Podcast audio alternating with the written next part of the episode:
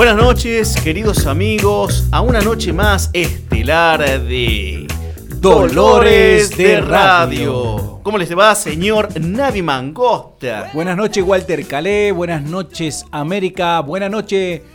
Buenas noches, mundo por internet. Claro, como es un solo mu- mundo, es Claro. buena noche. Claro. Buenas noches. Buenas noches, mundo. Mundi. Escúcheme, Navi, el tema que hoy vamos a tratar.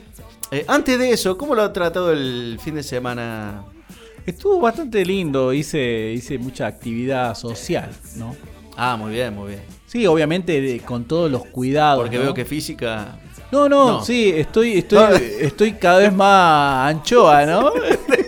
Bueno, que nos vamos expandiendo con el universo. Sí, no, no, hay que ir contra la naturaleza. Usted sabe que hago actividad, pero claro, no es suficiente aparentemente.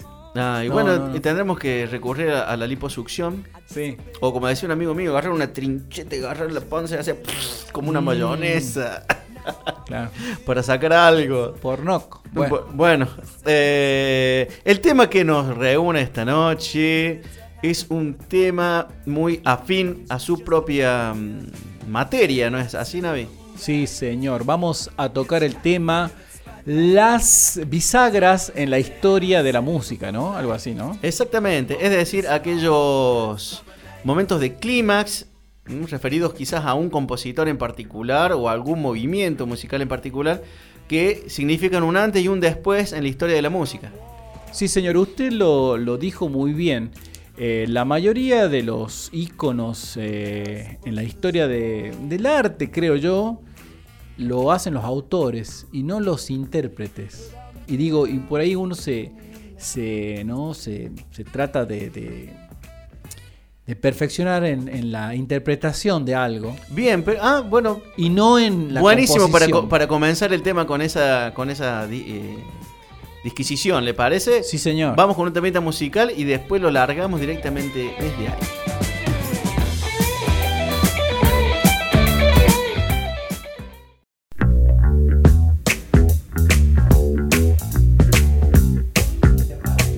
El tema de hoy es los momentos de bisagra que han marcado el rumbo, han marcado un nuevo rumbo dentro de la historia de la música. Navi, en el bloque anterior de, de este comienzo, de este jueves, usted había hecho una distinción entre el autor y el intérprete, que siempre, digamos, el que marca la diferencia es el autor, no el intérprete. Claro. A ver, podamos volver, podemos volver, digo, ¿no? A lo al origen, ¿no? Por lo menos de- del mundo occidental, que es Grecia, ¿no? Que siempre hablamos de Grecia nosotros. Y en la música eh, se conocen las características generales por las descripciones que han tenido eh, algunos filósofos, ¿no? Como Platón, ¿no? Bueno, Pitágoras, que era bueno, matemático. Pero el tema es que no hay registros, obviamente, pero tampoco hay, no había un sistema de escritura, entonces por lo tanto, este, Eso se, se perdió, digamos, en cierta forma. claro, entonces se puede, a ver, hacer un rompecabezas viendo las ilustraciones, ¿no? Que hay, viendo eh, o leyendo, mejor dicho, las cosas que se decían de la música, o cómo debía organizarse, ¿no? ¿Sabe que vi, eh, ya que hace mención a eso, la semana pasada en YouTube, cómo se debería leer, o mejor dicho, más que leer, cantar la Odisea y la Ilíada? Ah, mire. Porque al ser cantos y al ser Claro. poesía, tenían un modo, sabe que no es eh, rimado como el nuestro, no es una poesía rimada, sino que es una poesía que tiene que ver mucho con el canto, Ah, mire. con modos de inflexiones en la voz. Bueno, de hecho, una de las cosas que están escritos de cómo debía ser la música de Grecia es que siempre está asociada a la poesía, Claro. ¿No? Entonces, eh, eh, eso siempre iban de la mano. Pero yo lo que iba a agregar a, digamos, a lo que habíamos dicho al principio es que ya sale el primer intérprete famoso en la historia que es Sácadas. No sé si se acuerda cuando hablamos de Sácadas, que era un intérprete de Aulós. Es uno de los pocos intérpretes, digamos, que han quedado en la historia de la música. Digo, porque a ver, pasemos a, hagamos un salto bien grande y, y digamos, eh, poco se puede saber de los intérpretes que hicieron la flauta mágica, ¿no? Cuando la presentaron. Pero sí sabemos todo de Mozart. Claro, claro, sí, porque tenemos registro. Cosa que no sucede a, a partir del eh, comienzo de, bueno, con la invención del fonógrafo, ¿no? Que Claro, ya fin del haber siglo XIX. Claro, a ver registros. Por ejemplo, cuando eh, se quiere hacer una reconstrucción de lo que podría haber sonado un castrati, Claro. se hace una mezcla entre una, creo que una, una mezcla Sí, a una especie de, computadora. contralto. Claro, Un exactamente. contralto con un tenor agudo, no sé cómo harán. Exactamente. Entonces, de ese modo se puede reconstruir, pero bueno, antes no había forma, salvo alguna Claro. noticia que quede. Claro, para volver así, seamos Sí. un poco más ordenados, bueno, pues también tenemos que contar que es un castrati, ¿no? Castrati es un cantor que es un masculino que antes de entrar al desarrollo, digamos, un, un- un niño, se le cortaban los testículos, ¿no? Claro, se lo castraba para que no genere Claro. las hormonas masculinas. Que le hacían el cambio de voz. El tema es, eh, tiene que ser antes, ¿no? No es que a uno si le cortan los testículos cambia la voz, ¿no? O sea, es antes. ¿no? Una- Claro, porque si no quedaba así hablando así, entonces no era Eh, muy era inútil la- la- era inútil la- el corte. Sí, ¿no? Una crueldad de... Terrible, terrible. También, ¿no? De... No, Sacadas es el, es el, a ver, uno de los pocos intérpretes que quedaron escritos como... Como intérpretes.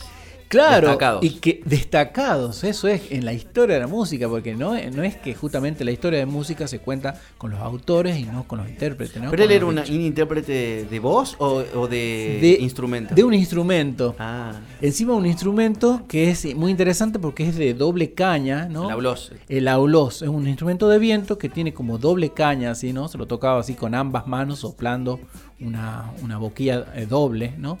Y el tema es que, ¿cómo habrá sido la interpretación? Ah, y escuche, acá hay un detalle que, que se me estaba pasando, es que los autores, eh, a ver, los intérpretes eran autores también. ¿no? Ah, Así que. Sacadas también era, era autor, digamos, de lo que, to- lo que había De tocado. lo que él interpretaba. Claro, es así. Eh, eh, es más, él pasó a la historia cuando en, un, en uno de los, de los juegos, ¿eh? estos juegos que se hacían eh, píticos, ¿no? En la isla de Pitias, no sé, no, no, No recuerdo. no. El tema es No que- conozco. No, no, no, pensé que usted, usted sabe No, mucho de geografía de Grecia. Pero bueno, estos son los juegos que, que hay, de juegos eh, físicos, ¿no? Tipo olimpiadas así, este, de competencia física y de música. Ah, claro. junto claro, con poesía, sí. obviamente. Y ahí es donde se destacó este hombre Sácadas. Bueno, en el, en el teatro griego también ¿no? destacaba mucho la música y la, y la poesía el- dentro de la participación del coro y todo eso. Claro, también. y la danza. Exactamente. Pasemos así bien adelante. Bien, bien, bien. Una bisagra así bien importante es la, la utilización de la polifonía de manera sistemática. Esto ya pasó en el siglo XII. Bueno, pero también hay un, un- un- un parámetro un poquito anterior a Sí. eso que fue la posibilidad de plasmar Ah, en un documento escrito la, la música Claro. que se pueda reproducir. Exactamente, después. claro. Eso Claro, también eso- generó un gran sí, avance. Sí, sí, señor. El que estamos hablando, bueno, de la, de la posibilidad de escribir los cantos, ¿no? Del llamado este, El canto llano, canto el canto llano, gregoriano. canto gregoriano, exactamente. Digamos, pasó esto en el medioevo. Si- siguiendo, digamos, ese hilo, llega la polifonía. La polifonía es la posibilidad de tocar más de una nota a la vez, ¿no? Polifonos. Exactamente. Seguramente que antes se hacía, pero ahora evidentemente hubo un sistema para hacerlo.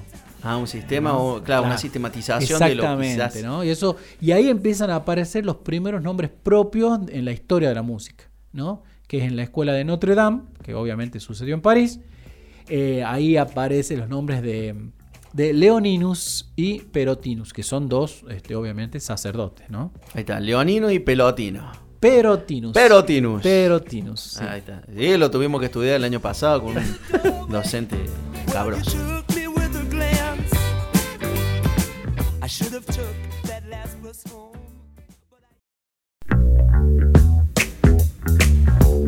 Habíamos quedado en Leónidas, o Leono y Pelotino. Claro. No, habíamos quedado en Leoninus y Perotinus. Perotinus. Si, eh, si lo vamos a hacer en castellano sería Leonín y Perotín, ¿no? Así sería en español. No, en francés. No, en español, español. Sí, sí. español. Interesantes nombres, ¿no? Sí. Sobre todo Perotín. ¿Cómo le va Jorge Perotín? Claro. horrible, pero... Bueno, y eh, ellos.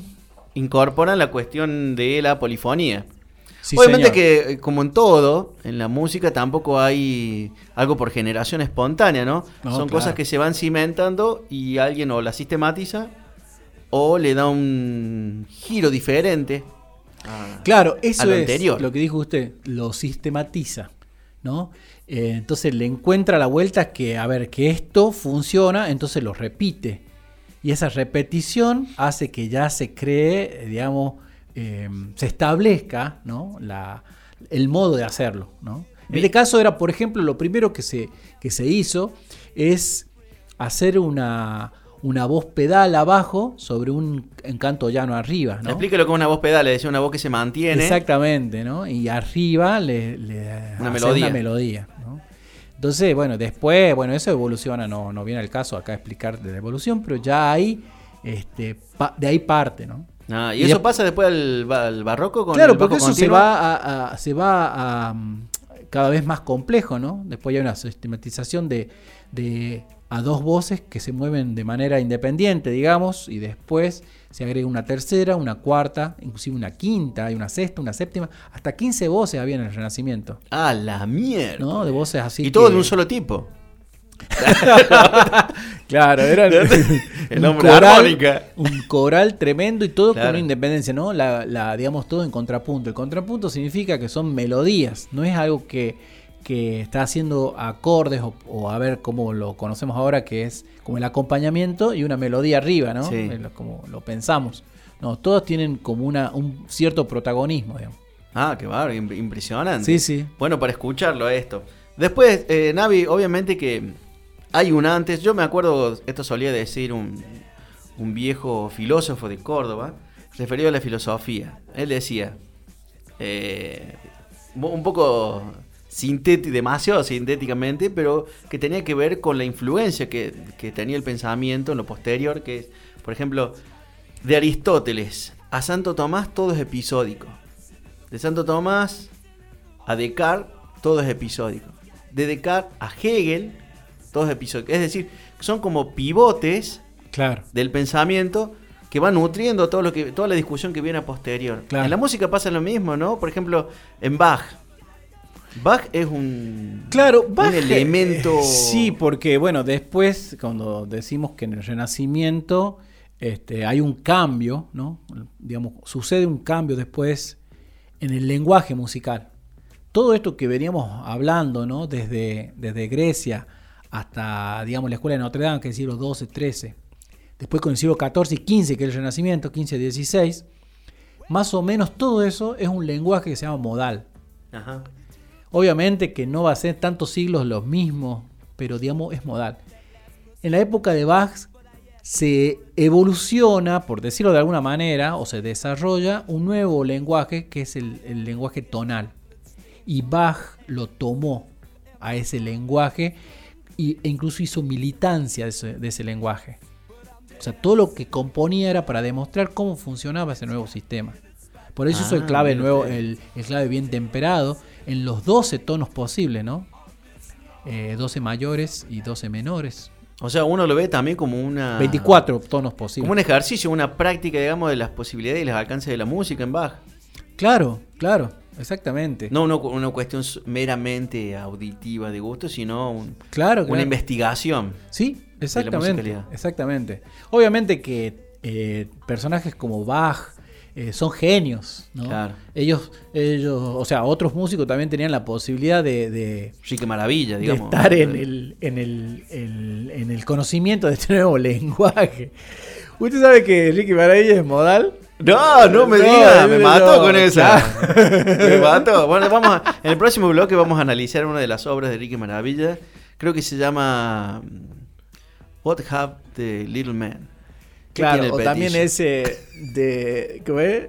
The Bomb The Bomb. of the Cheetah, ¿no? La bomba. Se- seguimos entonces, eh, seguimos eh, transmitiendo. Referido... Bueno, seguimos con Bach. Nos habíamos quedado Sí. eh, con Bach. ¿Cuáles fueron los aportes eh, que él Claro. generó un cambio? Claro, además, digamos, obviamente, De la cuestión una, la, la cuestión del lenguaje, pero más que todo es que es la belleza de las creaciones. Lo que yo estaba diciendo es que no solo él, eh, digamos, sus los músicos contemporáneos a él también tenían la posibilidad del, del lenguaje este, pero no fueron intranscendentes sus obras, digo. Ahora estamos hablando de una época donde también instrumentalmente había límites. Sí. Y usted que conoce las obras de Pero ahí se despegaron también los límites anteriores. A ver, explíqueme esto. Porque lo- los fabricantes de, de instrumentos se hicieron profesionales, digamos, se profesionalizaron, entonces los instrumentos mejoraron un montón. ¿no? Que a eso me refería. las cuerdas, los órganos, salieron los órganos esos de tubo tremendos. eh, los fabricantes, eh, este, eh, bueno, ya no eran unos, apenas unos artesanos, ya tenían una fábrica, digamos, ¿no? que eran unos burgueses, por decirlo así. Este, bueno, los instrumentos como Stradivarius y todos los fabricantes de instrumentos de cuerda. Y, de- y empezaron a salir las de los instrumentos de, de madera, ¿m? de madera, la flauta, los la flauta, oboes, clarinete, oboe, todo eso.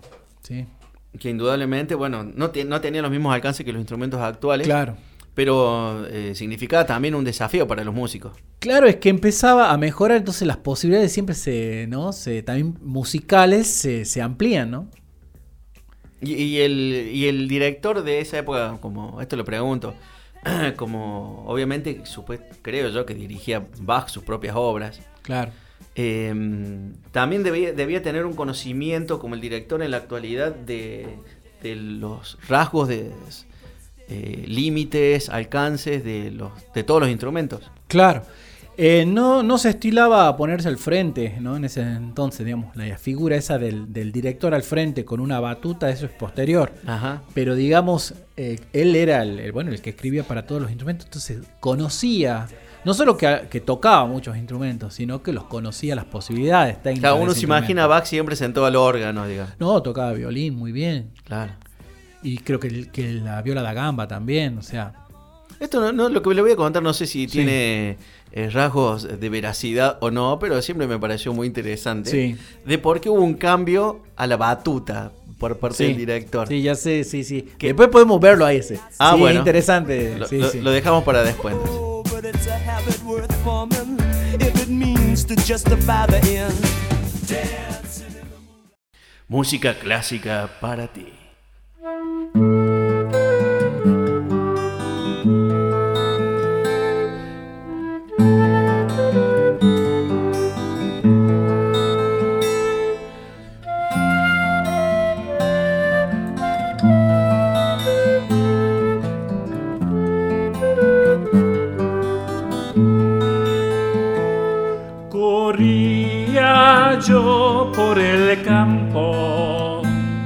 persiguiendo a un dulce ratón, con su queso, con mi barca, él sabía correr y llorar.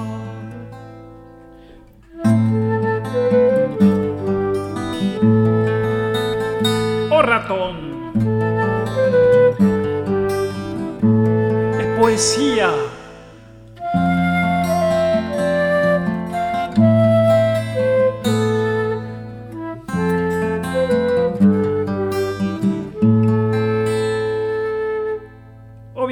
Que esto es una figuración, ¿no? Es Me doy cuenta que es una, una cuestión onírica, querido. Sí, señor. Perotín, arriba Perotín. Música clásica para ti.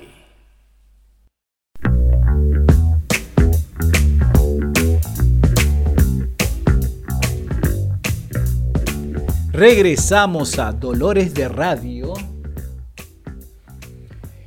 Presentando el tema Las bisagras en la historia de la música.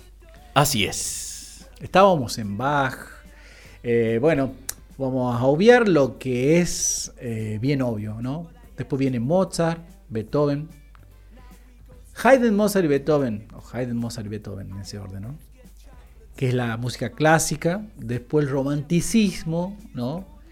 Y ya creo que ahí usted nombró anteriormente un gran ícono que es cómo empieza, cuando empieza a registrarse la música, ¿no? Se- está la posibilidad de grabarse. Claro, sí, sí. Entonces ahí yo creo que hay un cambio en el a quién llega la música y quién es el que es el que consume música. Claro, porque antiguamente eran muy pocos en realidad lo que tenían. Había gente que había pasado su vida sin haber escuchado quizás una- un conjunto de cámara. Claro. O alguna obra, aunque sea simple.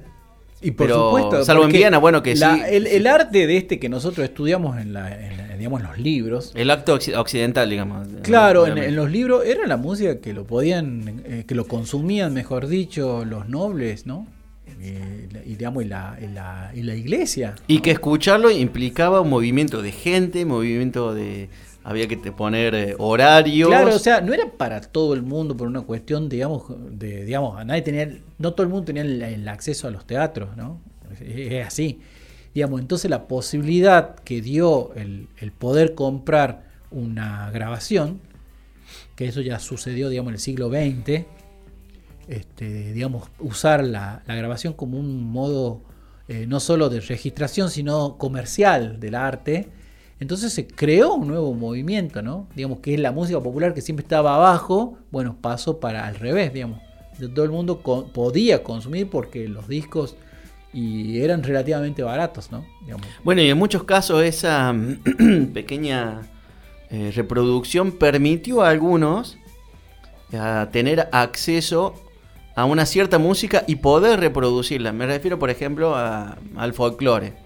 Claro. Eh, eh, acá eh, lo- los chalchaleros podían cantar canciones eh, que surgían en algún otro lado a través del fonógrafo, las copiaban, copiaban los tonos y la hacían bueno a su, a su- a su estilo. No, y que pasó, digamos, lo, lo primero que se grabó fue jazz, digamos, y lo mismo fue el tango acá, en Argentina, ¿no? Lo que se grabó popularmente, digamos, y se consumió. Claro, claro, claro. Eh, imagínense, bueno, y después fueron, me imagino, las, las radios, las primeras que empezaron a difundir, ¿no? Entonces, esos iconos que ya no son artísticos, sino de medios, ¿no? Y es lo que después llegó a, la cultura post, a ver, post Segunda Guerra Mundial, que por primera vez la, la cultura del joven, que antes no existía, ya había- habíamos hablado Sí, ya del hablamos de eso cuando tocamos el tema de la cuestión de los Beatles. Pero Claro. antes de Sí. que avance, me quedó eh, en el tintero Sí, sí. lo que había señalado usted al comienzo, que el que marca el rumbo, digamos, o el que genera ese cambio es el autor y no el intérprete. Claro. Pero sin embargo, por ejemplo, en el ambiente pop o popular, que Sí. como fue, por ejemplo, el rock and roll en su época, fue un intérprete el que, el que generó un, un- un cambio, un antes y después, por ejemplo, Elvis. Claro, pero también era autor, no se olvide. Pero la mayoría de las de, de- de las de, la- de las que se hicieron famosas no eran de su propia pluma. Claro, digamos. pero digamos, ahí, ahí nació justamente la... Le pregunto, no, no estoy afirmando no, no, nada. ahí nació, digamos, justamente la cultura de que el joven podía escribir letras, porque sí, generalmente en la mayoría de estos de estas estrellas que surgían, había, digamos, unos compositores profesionales, Claro. mucho más grandes que ellos, ¿no? Que le hacían. Pero Elvis empezó a escribir sus canciones, los Beatles empezaron a escribir sus canciones, que no se estilaba, ¿no? No, no, no era. eh, está, bien lo que, lo que nombró usted. Digamos, eh, a partir de ellos es que empieza, bueno, empieza Bob Dylan, que, que son coetáneos con, con los Beatles, ¿no? El, el- el famoso cantautor, ¿no? Que ahora Claro, ya sí, es- sí, sí. todo el mundo es cantautor, digamos. Eh, es interesante eso, ¿no? Ahora, eh, tenemos en el siglo XX algunas bisagras. Es increíble porque el siglo XX presenta varios eh, frentes, ¿no es cierto? Sí, que, han, sí. que han marcado un cambio, un rumbo distinto en la música, con personalidades fuertes. Tenemos el jazz, por ejemplo, surgido en los a través del blues y la evolución que ha, que ha ido logrando Sí. en Nueva Orleans y todo eso, que marcó indudablemente y le dio una hasta una personalidad propia a Estados Unidos Claro. que antes no la tenía. Eh, tenemos, no sé, bueno, el jazz por un lado, el tango acá, eh, el folclore mismo, o sea, las El bossa del- nova en Brasil. El bossa nova en Brasil. Eh, tenemos un Cuchi Leguizamón, por ejemplo, Sí. que no sé si ha habido otro que haya generado un, un cambio, a- no sé si armónico, usted la entiende mejor que yo, pero creo que sí ha sido una cuestión armónica que él ha brindado que antes no estaba en el folclore. Sí, una vez yo estuve en, un- en una charla que dieron un, un quinteto, creo que se llama el quinteto Ventarrón, que eran todos guitarristas. Sí, sí, Ventarrón, sí, lo ubico. Y ellos dijeron una vez una frase que me quedó grabada y me, me pareció interesante el análisis.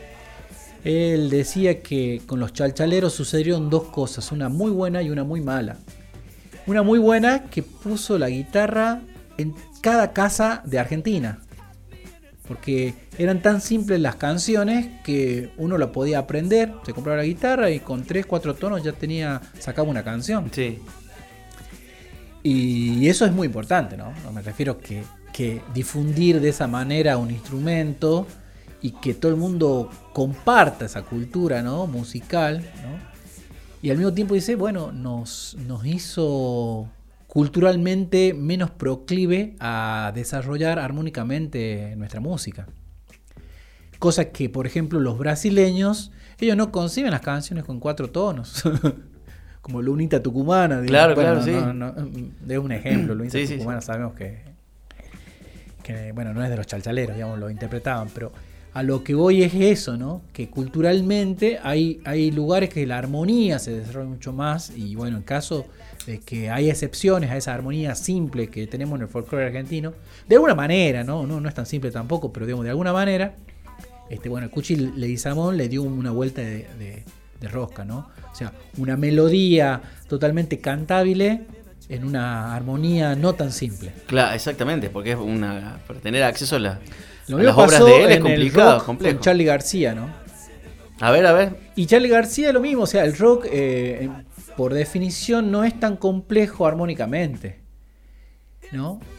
Pero Charlie García Tiene una base de blues, ¿no es así? El rock? Claro, el rock viene de la de esa de Se esa- maneja dentro también de cuatro, digamos. dentro de cuatro. Claro, claro. Tres, cuatro. Claro, eh, en un principio, ¿no? sí. En un principio unas cosas genéricas. Digamos, los Beatles fueron los primeros que rompieron eso justamente.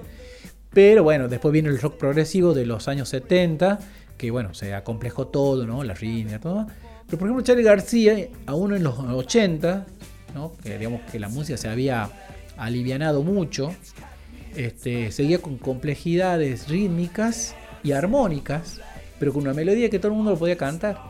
Uno cuando analiza la- las obras de Charlie son, son digamos, de una, de una aparente simpleza, pero cuando ve la armonía no lo es tanto.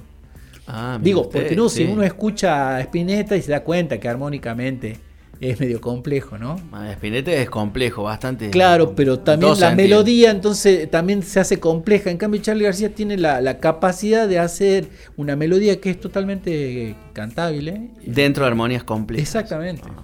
Fabuloso, fabuloso. No sé cómo andamos con el tiempo, Navi, que quizás podríamos eh, darle espacio a un sketch más Sí, y después ya el cierre. exactamente.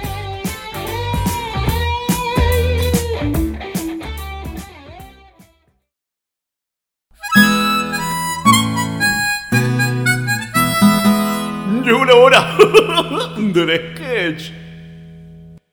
Bueno, estamos acá en el programa Bisagra Folclórica, este, con nuestro querido Rosendo Frías, ¿no? Era Rosendo Frías, este, el poeta, el poeta nuevo, ¿no? El poeta del pleno siglo XXI, el poeta de la pandemia. Así es, yo, querido periodista, me he dedicado. eh, bueno, mi carrera se reduce a la pandemia.